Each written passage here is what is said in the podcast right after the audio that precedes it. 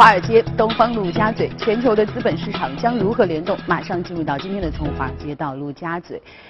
苹果公布了最新的财报，也带动了美股啊不错的表现。我们看到隔夜的三大美股都是一个全线飘红的状态，道琼斯上涨了百分之零点四三，纳斯达克上涨百分之零点五五，标普五百上涨百分之零点四九。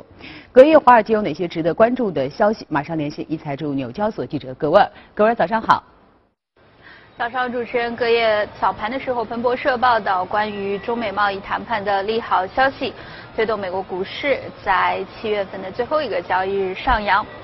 三 M、波音和卡特皮勒领涨标普五百的工业板块，涨幅达到百分之二点一。同时呢，我们看到此前跌入盘整的科技板块，在今天也是呈现一个大幅的上扬。而纵观整个七月，道指和标普五百指数的涨幅分别达到了百分之四点九和百分之三点八，而纳指的涨幅呢也达到百分之二左右。而截止目前呢，已经有百分之六十的标普五百企业公布了财报，其中百分之八十二的标普五百企业财报显示盈利好于市场预期。而另一方面呢，隔夜市场也关注到美联储公开市场委员会会议的召开。由于此次会议不会有新闻发布会举行，那么市场也认为美联储在会后宣布维持当前利率不变几乎是没有悬念的。对于市场来说，更为关注的是美联储对于美国经济前景以及是未来加息节奏的预期，特别是伴随着核心消费者支出连续达到美联储所设定的百分之二的通胀目标之后。那么，联储的委员将会如何来评估美国目前的经济状况？在刚刚公布的商务部的经济数据显示，美国第二季度 GDP 增速达到百分之四点一，创下四年来最好的一个经济增速。但同时呢，市场也在担忧贸易战将会拖累美国的整体的经济。那么市场也将会密切的来关注美联储的议息会议上是否会对美国经济有一些怎样的预判。主持人，好的，谢谢葛沃尔。那我们再来看看隔夜欧洲三大股指的表现哈，也是一个全线上涨的状态。英国富时涨幅最高百分之零点六二，法国 CAC 上涨百分之零点三七，德国 DAX。微弱的上涨百分之零点零六。隔夜欧洲有哪些值得关注的消息？我马上来连线一财驻伦敦记者薛娇。薛娇，早上好。好的，主持人，周二欧洲股市在利好的企业财报以及不及预期的经济数据影响下，出现了一定的波动。但是从整体来看，七月份欧洲主要股指普遍的涨幅在百分之二到百分之四之间，成为了今年四月份以来的最好月度表现。截至收盘，欧洲斯托克六百指数上涨百分之零点一八，报三九幺点六幺，而德国 DAX 指数在盘中一度下跌约百分之零点五，随后小幅的回升。七月份该指数累计上涨约百分之四，领涨欧股。从板块来看，斯托克六百科技股指数在周一收跌百分之一点六的情况下，继续下跌了约百分之零点六。周二陆续公布的企业财报普遍好于预期，成为了推动欧股上涨的主要动力。其中，英国石油公司 BP 二季度调整后的净收入为二十八亿美元，公司的股价上涨约百分之一点四。瑞士信贷集团二季度利润同样超过预期，有望在近四年里首次实现年度的利润。此外，德国汉莎航空公司股价盘中大涨百分之八，该公司宣布上调年度的收入预期。而与此同时，周二欧元区公布的数据可以说是喜忧参半。一方面，德国六月份的销售数据、就业数据以及欧元区七月份的 CPI 数据都好于预期，但是市场更关注的欧元区二季度的季环比和同比 GDP 初值分别为百分之零点三和百分之二点一，都不及预期，创两年来的最低增速。这意味着欧元区的经济在二零一七年强劲复苏后出现了进一步的放缓，出口下滑、贸易紧张局势导致商业信心受挫，成为了主要的负面因素。市场担忧美欧之间的利差将会进一步的扩大。数据发布后，欧元对美元小幅的走低，随后反。弹盘中基本保持与开盘持平。主持人，好的，谢谢薛潇。那接着我们进入到今天的全球关注。今天的全球关注的，我们将会电话连线特约评论员马一寻。马一寻，虽然说我们看到了在今天的早间哈，我们看到隔夜的呃美股因为这个好于预期的苹果的财报的影响，纳指出现了一定程度的反弹。但是近期来看，纳指主要还是呈现一个震荡下行的状态。如果从 K 线图来看的话，七月二十五号纳指一度是创出历史的新高，但是隔天的二十六号就开始出现了一个持持续重挫的下行哈，而且我们看到摩根斯丹利在七月初呢就已经在华尔街头号当中率先的将美国的科技股评级从中性调降至了减持。呃，所以首先马玉群想呃请教你啊，你来说一下对于本轮的这个纳指的整体表现啊，你的一个点评。这一轮纳斯达克指数的回落的元凶呢，就是科技股。我们知道纳指前十大权重股主要就是科技股。所以纳斯达克指数也被称为美国科技股的代表性的指数。那么纳指的前十大权重股当中，我们知道有权重最大的苹果电脑，它的权重占到十一，也有微软权重占到百分之八点五，还有权重百分之五左右的像亚马逊、谷歌、FB。呃，另外像前十大还有思科、英特尔这些众多的知名的公司。所以，呃，像大权重里面，FB 和 Twitter 暴跌百分之二十左右。那么后续又有持续的科技股的跟随性的下跌，所以纳指到七月底跌了百分之四这样的一个跌幅，其实是再正常不过。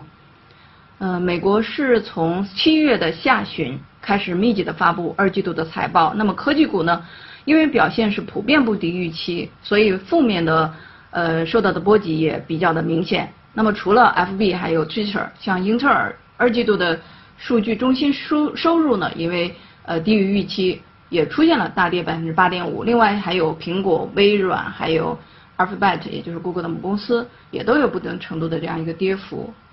目前呢，FANG 其实就类似于中国的 BAT 嘛，嗯，里面的五只个股，奈飞、苹果、FB，还有谷歌的母公司，呃，甚至包括盈利良好的亚马逊也开始下跌。那么另外的多数的科技股，包括微软、特斯拉、美光。还有英特尔、高通、恩智浦这些也都出现了程度不一的跌幅。那么虽然呃从实际层面上我们看到就是 FB 和 Twitter 在广告业务上面成绩依然是保持的很不错，只是说是下一季度的预期不及预期的，但是呢呃股价却出现了一个呃暴跌的这样的一种情形，所以预期这是美股泡沫破裂的一个起点，未来。美国科技股出现因为部分财报数据不及预期而导致股价下跌的这样的情情况可能会越来越多，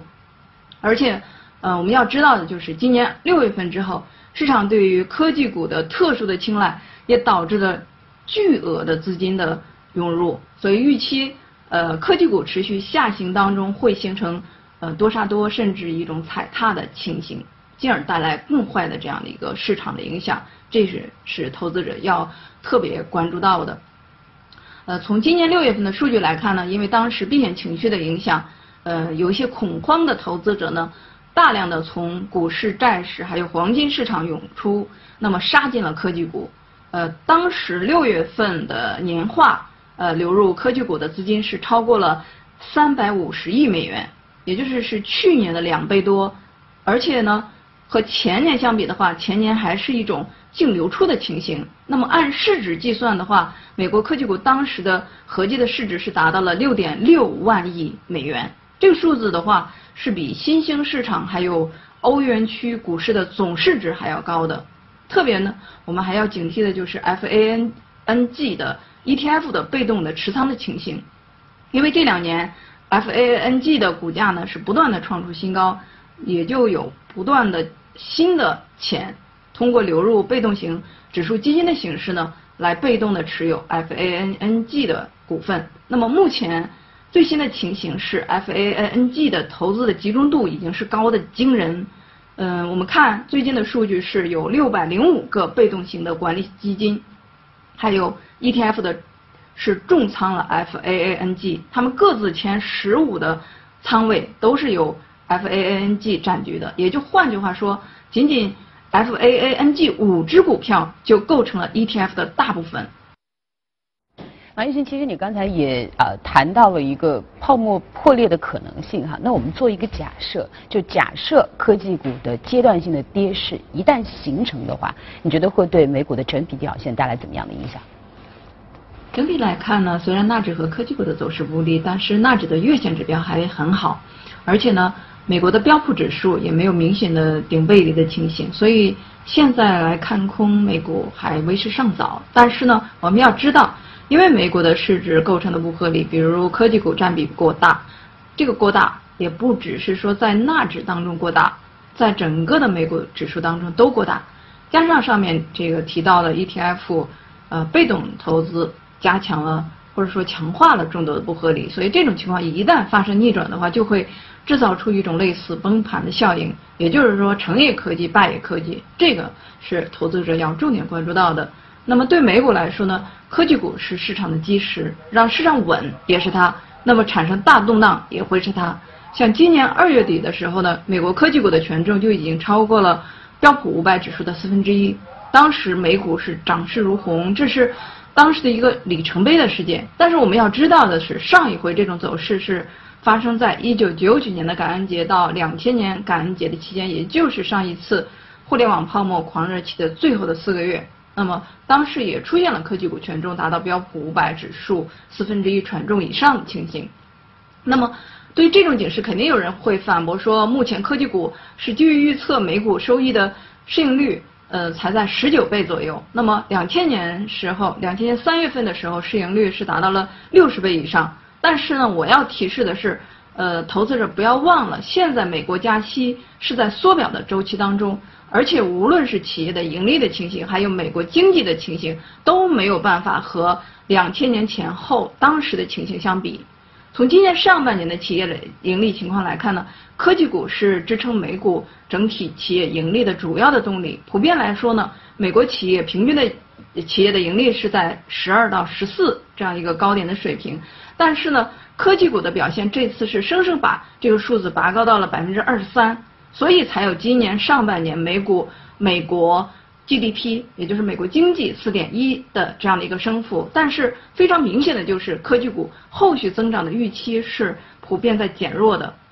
而且在经济层面上，我们要看到的是美国的增长也没有表面数字看来的那样的美好，因为美国上半年出口的数据的增加，在很大程度上是源于大量的货品是要赶在中国呃一系列的国家加征报复性关税之前。呃，达到出口的，所以出现了当时的数据的急升，但是这并没有真实的反映美国经济的现状，所以第三季度预期美国的经济增速会放缓，所以呢，美股科技股居高不下的权重，在当下对科技股对美国市场而言呢，可能都不是什么好事儿，特别是说前面提到的 ETF 被动集中持有 FANG 的情形，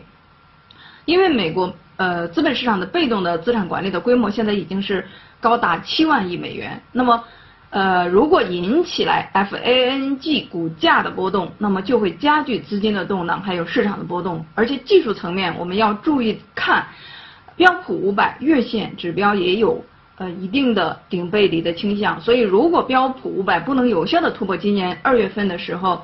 呃两千八百七十点附近的这个高点的话，投资者。呃，必须得提起足够的谨慎。好的，马一勋。另外，我们也看到，其实近期整体来看的话，整个中概股其实在美国的这个表现也受到了很多不利的影响哈。所以，如果说美股持续走弱的话，是不是会影响到中国的市场？对于全球其他的市场，会引发怎样的影响？一个国家股市有少数的强势股推动的这种情况，全世界都是这样。那科技股的权重呢，确实是能够决定。一个股市的兴衰，比如说去年港股的市场累计涨幅的三成半，其实主要就是靠腾讯。但是同期的澳洲也好，加拿大市场也好，呃，其实升幅呢只有百分之五。那么这里面很重要的因素就是两地的市场科技股成分比较的低，而且也缺乏像腾讯这样的大盘子的科技股王。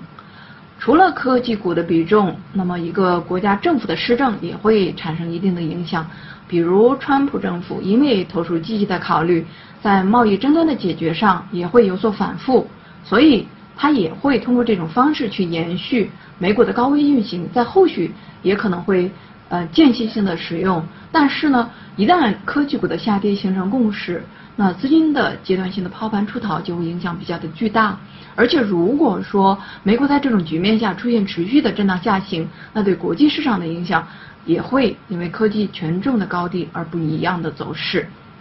对于中国的香港市场来说呢，因为腾讯从今年一月就开始先行的下跌，那恒指跌幅最大是达到了百分之二十左右。呃，腾讯自己最大的跌幅是超过了百分之三十。六月之后呢，恒指开始进行阶段底部的震荡，因为新权重小米的引入呢，震荡的时间有所拉长。呃，因为今年会有大量的 IPO 落地香港，所以今年在资金层面有限的情境下呢，预料是难有比较大的行情，反弹的高度也会比较的有限。那技术层面呢？因为呃，腾讯未来的走势跟随科技股的话，有可能会继续的拖累到港股。但是从长远的角度上来说，作为内地呃 IPO 的承接的市场，那么香港市场未来的扩容肯定是势在必行的。所以见底之后的香港的市场也必然会跟随后续的 A 股有一轮比较大的行情的出现。那对于 A 股市场来说呢，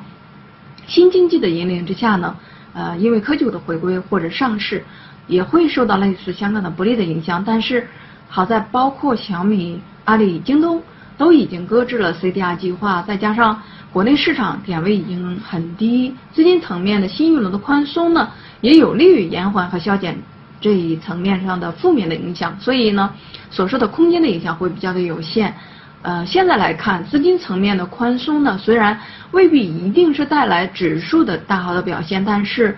阶段性地产还有类地产这样的一些结构性的回暖的行情，后续出现的概率还是比较的大。好的，谢谢马玉群的宏观方面的话题，我们先聊到这儿。接着我们来聊聊今天的热股哈。今天我们要说说巴西的淡水河谷公司，这是全球最大的铁矿石生产和供应商。昨天呢，该股的股价报收在十四点六六美元，上涨百分之零点六九。那我们看到淡水河谷的股价从六月下旬就开始持续的上涨，到七月底的涨幅已经接近了百分之十九。那接着我们就来问问马一雪啊，你觉得是什么样的原因造成了这只股票近期的强势？淡水河谷是全球最大的铁矿石的生产商，嗯，应该说这两年连续增长的财报的数据，在基本面上对于股价形成了比较好的预期的支撑。那么再加上今年中报宣布的二十亿美元的中报分红计划，还有未来一年回购十亿呃美元股票的计划，这些呢，应该都是引发市场追捧的主要的因素。那么财报的数据上，我们看到的就是，公司二零一六年和二零一七年都是处于一个净利润增长的状态。今年的中报呢也非常的好，那就是呃新矿山的项目 S 幺幺 D 产能呢开始陆续的投放，在生产方面，在运输成本方面也在不断的下降，而且但是河谷是创出了历史同期最高的产销量的记录，分别是呃九千六百八十万吨，还有八千六百五十万吨。呃，按照公司的预期呢，后续的铁矿石 C 一呢生产成本有可能在下半年继续的下降到低过十三美元每吨的这样一个平均水平。另外就是矿价在高位，还有产销量也大幅增长的情形下呢，淡水河谷还创下了十年来历史同期最好的三十亿美元的现金流的水平。而且呢，淡水河河谷也一直在推进它的减债的计划。二季度末的时候呢，负债降到了一百一十五亿美元，同比是下降了百分之二十三。这个数据呢，也是二零一一年二季度以来的一个最低的数字。而且在后续计划层面上，刚才提到的二十亿美元的分红计划，还有呃十亿美元的股票的回回购计划呢，如果能够如期的执行，而且再加上中国新一轮宽松对于原材料需求增长下。呃，对于淡和股营收预期的这样一个提振，所以预期呢，这些都会对于未来淡水河谷的股价形成比较好的心理支撑。但是还是要提醒的，就是说，因为公司二零一七年的净利润的增幅并不敌二零一六年，当然这里面有基数的影响的限制。另外就是股价呢，现在是在逐步的接近前高的水平。如果说股价能够顺利的突破前高的话，自然就可以看高一线。但是如果呃股价持续在前高的附近进行徘徊，那么阶段性还是要引起适度的谨慎。那刚才其实你也谈到了这个淡淡水河谷可能是受益于中国新一轮宽松对于原材料需求的影响哈。那么你认为这一波的国内资金面的宽松和对于国内的钢铁原材料、基建类股票会有怎么样的影响？应该如何加以把握？的确，呃，国内已经开启新一轮的政策性的宽松，这个大家都已经知道。呃，不过今年因为融资成本还在高位，而且预期是下半年还会有新高出来，所以资金提供方呢，出于风控的考量，呃，预期资金面的宽松也主要会是向风控优先考量的，像地方平台，比如说地方城投的企业、大型民企企业进行传导。呃，在今年融资成本高企的情形下呢。按照新华社最近的评论的口径，精准出击是巩固楼市调控成果的当务之急的这样的一个口径。那么我个人的理解就是，外债融资额居前，那么上市公司呃持有市值高达万亿的央企国企的地产股，还有地方融资平台关联紧密的地方呃行业的龙头，应该会优先得到资金方的青睐。另外就是。呃，虽然国家在本轮放水当中是强调细水长流，但是会受到方向性的引导。呃，也就是由于资金是倾向于地产还有类地产行业，那么按照历史的经验，呃，一系列的原材料的行业，像钢铁、新材料、基建这些领域呢，也会在受益的辐射范围之内，只是说可能辐射的面呢没有之前四万亿水平的时候那样高，所以呢。还是要精选个股，把握结构性的机会。呃，在具体操作上呢，可以在现房的这样的主导下，适当的去低吸一些地产股，还有类地产股、基建股，呃，做一些波段性的操作。